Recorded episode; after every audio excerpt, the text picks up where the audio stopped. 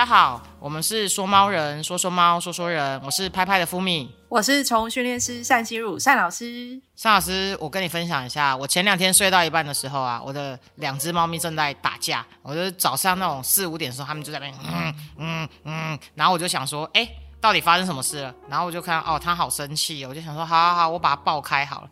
结果在爆开的那一瞬间，你知道，它就对我就是用力的踹了几下，抓了几下，结果我的手就一直流血。那我想要请问单老师啊，像这种在猫咪啊，它非常非常生气的时候，我们应该怎么处理？那除了当然就是保护自己之外，也要怎么保护猫咪？其实猫跟狗它们在很生气、要那种打架的情绪当中，我们是绝对不能用手啦。它就像一个快要爆炸的气球，已经已经胀到最高点，那你的手去碰它，就像拿一根针去戳那个气球，它一定会爆。那这时候，如果好假设今天不是你，可能是另外一只猫的尾巴碰到它，它有可能就抱在另外一只猫身上。所以结论就是，绝对不能用手去想说要把它们分开。你可以做的事情就是挡住两只猫的视线。哦，所以我第一件事情应该是挡住猫的视线，而不是想说用我的爱心与关怀去关怀他们这样子。嗯，对。哦，我抱抱你，你可能会觉得心情比较好一点。当然不会啊，他跟另外一只猫错误的幻想。对啊，他跟另外一只猫有冲突的事情嘛？那通常我们解决不是说当下，当下你只能就是挡视线，让他们哎看不到彼此，然后就会。缓和下来，缓和下来，缓和下来，缓和下来之后，呃，把它们引到两个不同的空间隔开。所以说，其实，在当下的时候，我应该，例如说，我可以拿棉被，或是枕头，或是某一些东西把它挡住之后呢，那我把它可能一直先放到厕所去，一直放在房间里面，这样子他们两个就会比较安全，对不对？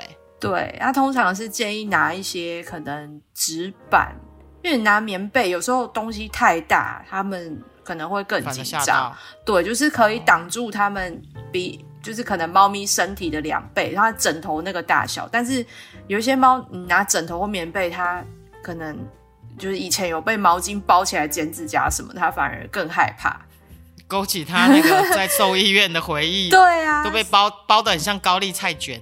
对，所以如果说你们家猫常会有这种。呃，会冲突的情况，但是你暂时找不到原因，那你只能处理当下的话，你可以先把那个纸板给割好，就是跟枕头一样大的纸板，对，哦，就先把他们两个事件隔开。对，那如果说像像在这种情况的时候啊，他们有时候已经打起来了，那我应该怎么办？假如说，哎，他们已经打得很激烈，猫的打架都是卷成一团，然后分开对峙。然后有可能在第二次，所以你只能等他们分开那时候去挡视线。但是其实我要补充，就是猫咪其实很不爱打架。我们很常听到猫咪啊打架，多猫环境打架打架打架，然后我们就觉得说，哎，猫咪就是很爱打架。但是你如果你实际上那个去录影，或者是他们打架的时候，你拿那个相机疯狂按快门，你就会发现他们打架的那一瞬间，猫咪的眼睛都是闭起来的。所以就是盲打的意思，就是就是闭着眼睛瞎打，啪啪啪啪，你就会知道他们有多怕打架这件事。就闭着眼睛，然后两两个猫拳在那边挥这样子，他们是真的不知道怎么解决他们的冲突，就是前面可能都是隐形的小冲突，然后就是所以我们主人都没有发现，然后到很大冲突的时候就打成一团啊，掉毛啊。然后喷毛的时候，我们就觉得啊，我的猫打架。对啊，那个其实我们如果要解决打架的话，当下你去挡视线，那个只是一个处理当下，但是它还会有下一次嘛。那所以打架其实是要去看他的整个生活到底是在冲突什么，然后去解决那个问题。哦，所以其实我们还是要回到呃原本的状态，然后去了解说，哎，为什么这两只？那我想我的猫咪好像他们会这样子，是因为小猫啊，它很很长，就是例如说它睡到早上四五点的时候，它突然兴致就来了，然后呢，它就说，哎，想要跟它玩，那大猫就生气了。那我记得哈，那一天就是打成那样子的时候，最主要是我不知道为什么猫咪的记忆力是不是很短暂。呃，我我这只大猫呢，它平常都是有戴头套。就那一天，我就想说啊，那那个那一天就想说把把它的头套拆下来。那刚开始睡觉的时候都相安无事，突然睡到半夜，小猫看到那只大猫，想说这哪位？这是谁？头套不见了，它就把它打，它就把它，它就起来攻击它。所以我在想说，猫咪的记忆力是不是很短暂？不是哎，那不是记忆力哎，它是从没呃戴头套的时候没事，然后头套拔下来才变成这样。对，但是头套拔下来的前面他都没有怎么样，就例如说我们可能十二点的时候一起睡觉，那可能他们就他们就相安无事，但是他突然睡到好像早上可能四五点的时候，突然发现，哎，这哪位？这是谁？哦，那不是头套的问题，哎，如果是头套的问题，当下他就会觉得怪怪，而且通常都是原本，比如说你的小猫没有看过任何戴头套的猫，然后它原本认识的猫突然戴头套或是穿衣服，有一些比较敏感的猫，它真的会不认识对方，它可能会变得慢速去接近对方，去确认，哎，你你你你是你吗？你是他吗？你是我认识的那个大猫吗？那个三八的，有时候会先要另外一只猫改变的形态，像什么洗完澡医院回来，这个是因为气味不一样嘛，这一定会打，一定要隔离。但是戴头套跟穿衣服也会让猫就是，哎，你是谁？那它如果很紧张，然后你还去介入让它紧张的话，它们就可能真的会打起来。所以你晚上打的那个一定不是跟头套有关啊，不会什么记忆很短暂，然后突然看到想不起来，这个一定不是。这个可以排除这个他梦游之类的，没有 没有梦游。我想说。怎么会睡到突然四五点，然后我就听到一个声音，哦哦哦！而且这个这个应该不是第一次，对不对？哎，还是这是第一次？应该是说平常半夜会有时候小猫会起来逗大猫，但是真的这样子很激烈的打起来是第一次哦。对，就是在它把头套拆掉的那一天晚上。嗯嗯嗯，我觉得我们现在我养的这只小猫啊，它其实蛮敏感的，而且它。在家里的跟其他的猫都很好，但是我带来公司的时候，有时候它看到其他猫，它就会非常生气。嗯，对，所以我在想说，它是不是误认说这只大猫其实是别只猫，或是说它睡到就是睡眼惺忪，搞不清楚东西南北？没有啦，他们还是以以认那个味道为主，对吧？以哦，所以也有可能是味道有一些什么改变，然后让它去觉得它有点不安。对对。对，因为其实是在很暗的环境下，不是说什么就是很暗的。哎，不过猫的视力很好，所以就是应该是还好。对，那所以说，当我们有一只可能比较爱生气的猫咪的时候啊，我们应该怎么样？呃，尚老师有什么建议来缓解它的情绪？那呃，像我们接触蛮多客人。其实也都有这个问题。那客人通常像我们最基本的，就是会有借请客人用跳台啊，然后或是说，哎，有一些不同的逃生动线呐，然后来做这些事情。那单老师有没有什么针对这一方面，再给我们一些更完整的建议？嗯，猫咪生气哦，是指说它容易想要攻击或是哈气。对吧？大家应该就是指这个，嗯。那通常像我们在看的话，我们不会觉得说猫咪爱生气，我们会知道说它的压力指数应该是一直都在呃某个极限范围以上，就是长期来讲它是比较紧张的，所以遇到一些很正常的一些小事情，可能其他的猫。就会觉得哦，吓到一下，它马上就恢复平静了。可是，如果是长期在一个紧张的情绪里面的紧迫的猫咪，它就会变成一些很小的事情，比如说呃，风吹到门关上，然后他就很紧张，紧张很久，可能十分钟、二十分钟没有办法冷静，或是你只是用个吸尘器，他连吸尘器这种就是从来没有跟他发生什么冲突的事情，他都会想到坏事，都会哈气。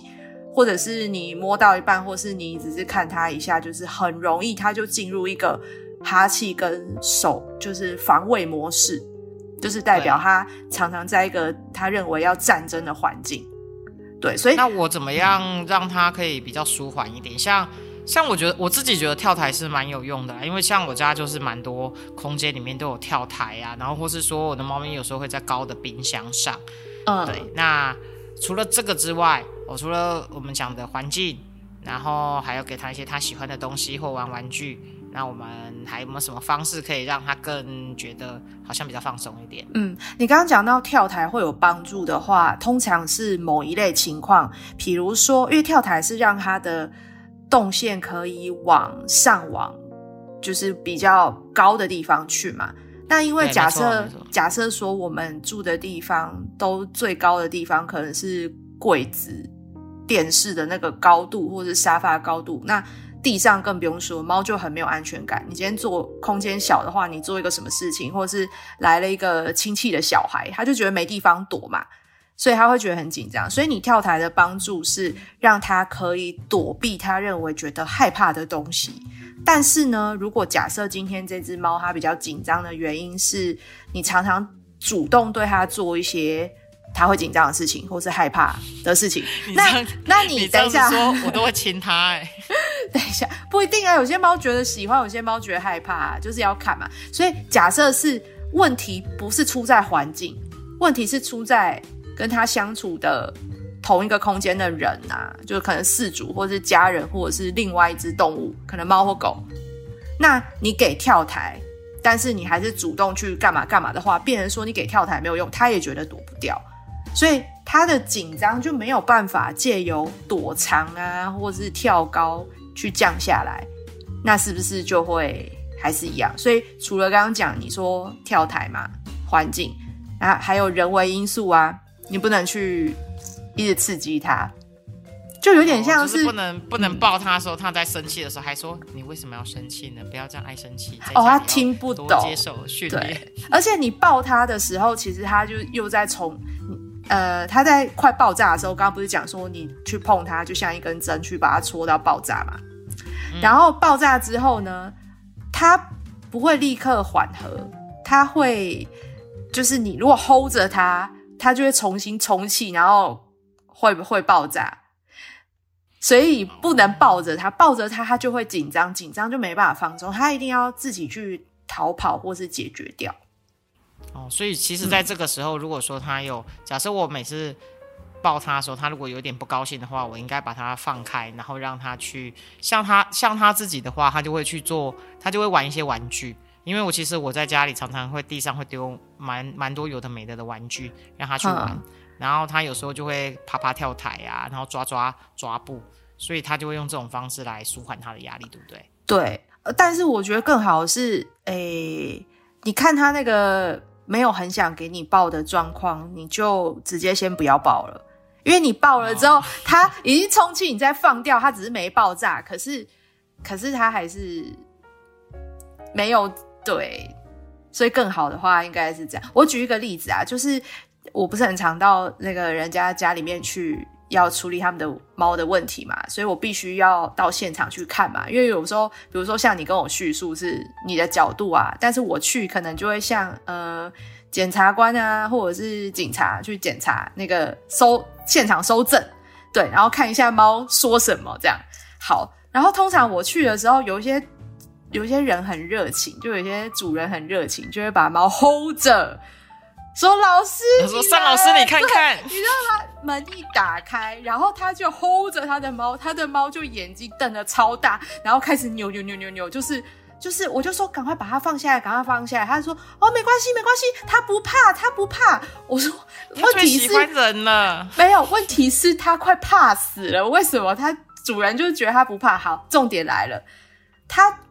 那个主人说他不怕，是因为平常朋友来的时候呢，他的猫没有躲起来，然后可能会呃稍微蹭一下那个陌生人，就是没有怕到躲起来，他就觉得他的猫不怕。可是猫自己四只脚在地上不怕人，不代表被你 hold 着的时候不怕人，因为 hold 着是另外一个不紧张。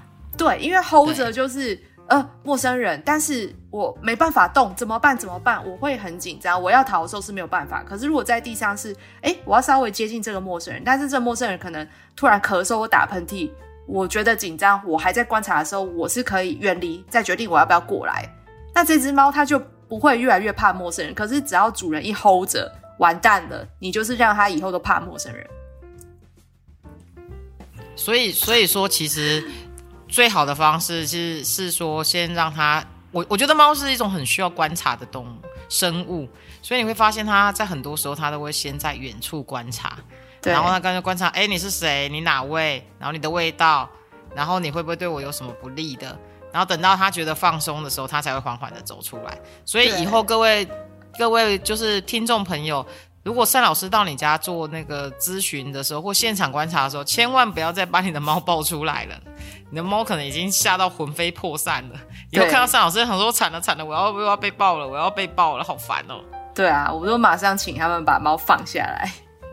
真的，我们我们有时候拍照也是，主人会跟我们说，哦，我跟你说他他 OK，他 OK，他很亲人，然后没有关系，他都可以，然后把把猫抱上去的时候，我想说，可是他他看起来很紧张，然后呢，对，然后呢，他就跟我说没关系没关系，他都可以，然后我想说，可是我觉得他看起来他都不可以，所以其实其实我觉得这个真的是，对我我我懂了，然后因为因为其实我们也真的是接触过很多很多的动物或是猫。尤其是猫啊，真的是接接触非常多，所以其实猫紧不紧张，肢体像像一般我们在拍摄的时候，我们都会先让猫啊来我们的空间里面，大概休息一阵子，嗯，休息一下，然后让它做一些它喜欢的事情，然后我们尽量不要去注意它。所以我觉得，其实在它情绪不好的时候，我们其实也不应该特别去逗它，或者拿出一些它喜欢的玩具。不用哎，你让它。没有像你刚刚讲的，到了环境先让他自己做自己的事情，去探索、去熟悉，然后你们都不要理他。你你这个步骤是对的。关于爱生气的猫咪这件事情，有时候是因为我们不够了解它，或是它其实已经非常紧张了。那我们接下来的时间呢，我刚好呃有几个听众朋友有几个关于猫爱生气的问题，来我们一一的为他们解答。那首先呢是 Kimi 零四二二，他说。拿食物要给猫咪的时候会哈气，喝止它才会停止。请问有办法矫正哈气讨食的行为吗？然后呢，他领养了不久还无法亲人的猫，想请教一下单老师，到底要怎么样来处理这个问题？好，这个问题我们可以从这一段叙述里面看到很多是关于对猫的不了解。首先呢，猫咪不会哈气讨食，猫咪也不会。呃，对人，他哈的不是食物，他哈的是人，然后喝止他才会停止。呃，他哈气本来就没办法持续哈，所以他哈几下之后，本来就会停止。然后你如果再继续，他会选择哈气或者攻击。所以一定是我常看到这种状况，是拿食物太想要轻训它，觉得用食物可以让它亲人等等之类的，所以他会把喂食跟你接近它关联在一起。所以每次要吃饭的时候，就是我很想吃，因为我在这边不吃会饿死，所以我就是只能出来吃。我会吃，可是我又要把你哈走，是这个情况。所以你你觉得哦，如果猫咪是这种逻辑的话，你觉得？喝止它不要哈气，这个有意思吗？就没有啊，不是这个逻辑啊。而而且这样子，猫咪会不会跟产生一个不好的连接？就是因为它每次哈气，通常都是觉得不爽或是不开心。然后呢，你拿出碗，明明就是要对它好的时候，它在那边哈气。我觉得这样子，他可能就会变成，然后你又喝止他。这样是一个好像感觉是一个比较不好的循环，对，所以他养再久都不会变得亲人，因为每天都在跟他冲突，因为你每天要喂饭嘛，喂饭对他来讲就是，呃，每天的冲突时间到了。那所以说，张老师有没有办法，就是建建建议一些比较好的，就是例如说。呃，循环，因为刚刚我们 见到的是比较不好的循环，所以我们最常讲是要建立一个良善的循环。呃，良善循环就是首先不要惹猫生气，比如说它这样只会哈气，那你就不要再什么呵止它，这个就是一定会让猫很讨厌你的。一个状况，所以就是什么斥喝它、喝止它，这个都不用。所以，比如说我们要给猫食物，你可以选择不要拿过去给它吃，它就不会哈。因为哈气一定是跟距离有关，百分之五百跟距离有关。也就是说，它可以接受的距离是五十公分、两公尺。你要知道，所以一般不会到两公尺啊，一般大概都是一公尺左右。所以放了就走了，不要有。让他觉得需要哈气才可以安全，他可以不用哈气就可以吃到饭，然后每天跟你没有冲突，所以他做反了，应该要反过来做，甚至你可以放在远的地方，就是有点像，呃，你你钱留下就好，你人可以走了，大概是这个是我们跟父母亲的关系，有时候就是爸爸妈妈骂你，你就越生气，然后就变成说什么，就就类似像这种关系。对，但是有时候爸爸妈妈不管你的时候，或者说远远的，就是看着你，好像给你支持的眼神的时候，你就会突然觉得好像跟他们很亲近。对，可以，可以，大概可以这而且甚至猫对于我们目前以它这个叙述的状况，它没有把我们当母亲。猫不 care 自己的爸爸，但是猫咪跟我们饲主的关系是可以达到他认为我们是母猫，所以会呼噜也会踩踏。所以说这位那个 Kimi 零四零零四二二要加油哈！这样子在尚老师的解释之下，你应该已经了解。那接下来就是说去改变你跟猫的呃行为模式，这样子就会有达到更好的效果。那接下来下一位听众呢？那个 JK 二六七四，为什么要出门前猫咪都会一直扑咬我的脚呢？是很生气我要出门吗？那我问一下单老师，是不是是不是猫咪想说不，你别走？那个那个很像什么八点档的那个马景涛的这个马景涛式的这种。呃，好，那他说生气要出门，我们先要确认一下猫是不是生气，还是只是玩而已。生气的话，可能是会低鸣，或者是哈气，或者是喵，然后攻击。啊，这个通常你出门之后应该是去急诊啦。如果他是真的 生气要攻击的话，所以假设我们以比较可能的状况是，他只是扑咬，那但是不是生气，它是游戏，那就代表说有两种可能，一个是。常常在出门的时候，你为了挡他，不要让他出门，脚那边动来动去，很常看到这一种啊。他平常又会咬脚，然后你你们就在那边，你知道吗？就是有五步这样子，然后他就哎，时间到喽，玩个摇脚游戏啊，玩一玩啊，你出门了，门关起来哦，游戏结束了。这个是比较常见，就是比较简单单纯的，就是一个时间到喽，然后你准备穿鞋喽啊，好了，一切的 Q 就开始了，点击就开始了。哦，所以所以他就会觉得，哎，就是就是时间到了哈，就像我们上一次讲的，就是你有没有就是执行了某个指令这样子？对对对。那所以单老师会给什么建议，说可以去改变这样子的动作或是行为呢？那你首先要看一下这猫为什么，呃，是从它准备要出门的时候。就已经开，其实前面如果有前兆，就开始跟着你的脚啊，然后或者是搭配喵叫啊，可能在要求一些，就是你人要出门，但是什么东西没有完成，所以你留我一个人在家，我可能没有，我可能会饿肚子，我可能没有办法自己解决，所以他会一直跟着你的脚，跟到你出门没办法用咬的，这是其中一个。那你必须要先满足他的，看是什么需求。那第二种是。它就一定会跟过来咬啊！那我们要怎么样去改变它这个点击跟执行呢？这个我们前几集有讲到，就是你要知道它喜欢吃还是喜欢玩。你在你出门的那前一刻，把这个点击变成是我要出门喽啊！这边有一些益智游戏，你留着，然后他就会在这边玩的很开心，然后你出门。所以你做了二十次、三十次连续成功以后，变成哎你要出门了，然后他去看哦他的益智玩具，哎今天玩什么？今天吃什么？它的模式不会变成说，哎，要出门了，点击要去咬脚。哦，原来是这样子啊！对啊，我们所以我们在跟猫很多相处的时候，都要记得那个点击，到底我们是做了什么行为去点击了这个事件的发生。所以说，所以说猫真的是不会乱生气，而且猫呢，其实就是打架的时候会闭眼睛。对，对对对对，嘿嘿，打架的时候会闭眼睛，这真的很可爱。我下次认真的观察一下。好，那我们今天就到此为止哦，谢谢大家，谢谢大家，拜拜，下次见，拜拜。